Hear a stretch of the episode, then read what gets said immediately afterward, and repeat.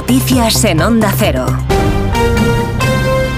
Buenos días. Primera mirada hasta ahora al exterior. El primer ministro de Israel, Benjamin Netanyahu, ha confirmado la próxima entrada de las fuerzas militares en la ciudad de Rafah, último refugio de cientos de miles de palestinos desplazados a la fuerza en la franja de Gaza. Netanyahu ha indicado además que los civiles tendrán que abandonar la ciudad, aunque no da detalles de su destino. Ampliaremos esta información que hemos conocido hace unos minutos en próximos boletines. Ya se empiezan además a registrar cortes de carreteras en la primera jornada de paro indefinido anunciada este sábado por la plataforma en defensa del transporte de mercancías y los agricultores de la plataforma 6F. Hay incidencias ya en la provincia de Sevilla, en concreto en la A451 en Navarredonda. Para mañana está previsto que la plataforma 6F en defensa del sector primario informe sobre los detalles de este calendario de movilizaciones indefinido de momento hasta el 23 de febrero.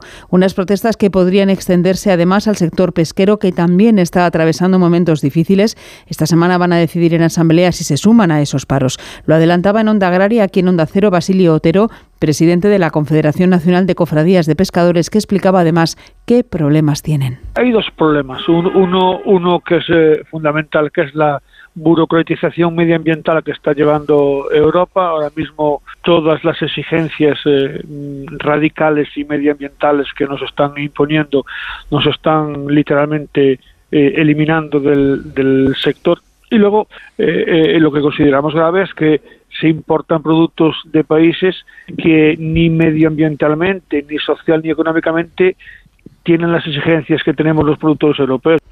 Resaca este domingo de la noche del cine español con los premios Goya. La película de Juan Antonio Bayona, La Sociedad de la Nieve, ha rozado la cima del récord que ostenta Mar Adentro, que se llevó 14 Goyas. La película de Bayona se alza con 12 cabezones, entre los que se encuentran dos de los más importantes, el de mejor película y mejor dirección. Enviada especial a Valladolid, Mercedes Pascua. La Sociedad de la Nieve ha sido la gran ganadora de esta gala de los Goya. Ha conseguido 12 de los 13 premios a los que aspiraba y entre ellos los más codiciados la dirección y la película, un Goya que se le resistía a Juan Antonio Bayona hasta ayer.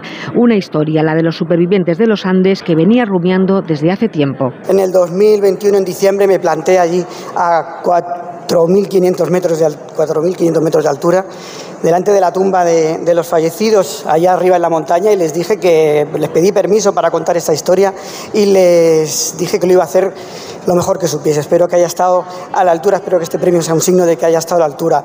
20.000 especies de abejas se queda con tres, dirección Nobel para Estíbaliz Urrosola, actriz de reparto y el guion original. Robot Dreams, película de animación nominada también a los Oscars, se lleva dos premios, este de animación y el de guion adaptado que le ha arrebatado a Bayona. La gala ha tenido un recuerdo a Concha Velasco, de aquí de Valladolid, cantando sus canciones Ana Belén y Los Javis. El Goya, la mejor actriz, ha sido para Malena Alterio y el Goya para mejor actor ha sido para David Bertaguer por su papel de Eugenio en la película Sabenac. En 2025 esta gala de los Goya se trasladará a Granada. Volvemos, como decíamos al principio de este boletín informativo, a Israel, a Jerusalén, donde el primer ministro Benjamin Netanyahu ha confirmado esa próxima entrada de fuerzas militares en Rafah, corresponsal Hanaveris.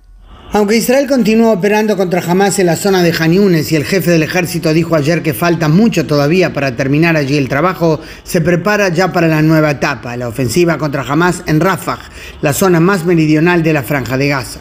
Esto es un desafío especial no solo por los cuatro batallones de Hamas que allí maniobran, sino porque en Rafah hay cerca de un millón de civiles palestinos a los que Israel quiere alejar para minimizar riesgos, y porque es la zona lindante con Egipto, lo cual preocupa al Cairo, más que nada por la eventualidad que multitudes de palestinos irrumpan al territorio egipcio para salvarse de la guerra.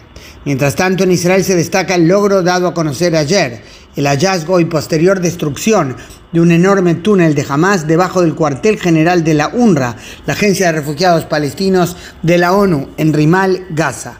Es imposible, asegura Israel, que UNRWA no supiera lo que se hizo allí. El cuartel general de servidores de computación que servía a la inteligencia de Hamas, además de las numerosas armas halladas en el lugar. Deportes, David Camps. Golpe de autoridad del Real Madrid en la Liga, golea 4-0 al Girona, al que deja 5 puntos en la clasificación. Dos goles del inglés Bellingham, que se marchó lesionado. Rodrigo y Vinicius dan el triunfo al conjunto blanco, cuyo técnico Carlo Ancelotti se muestra cauto sobre el devenir del campeonato. El Girona es un muy buen equipo, nunca había perdido en la liga, afuera de casa, y sigue siendo un muy buen equipo. Hemos hecho hasta ahora muy bien, ahora empieza la Champions League, que nos va a sacar energía. La fuerza de este equipo es que en la dificultad aumenta el compromiso y aumenta la actitud. Esto es, es muy bueno. Vinicius es muy importante cuando juega de esta manera, de este nivel. Para mí, mi opinión personal, es, me, es el mejor del mundo. El Osasuna gana a la Real Sociedad 0-1. Las Palmas sigue aspirando a puestos europeos al vencer 2-0 al Valencia. Empate a 1 entre el Alavés y el Villarreal. El Barcelona y el Atlético de Madrid intentarán mantener el ritmo del líder ante dos equipos en problemas, el Granada y el Sevilla, respectivamente.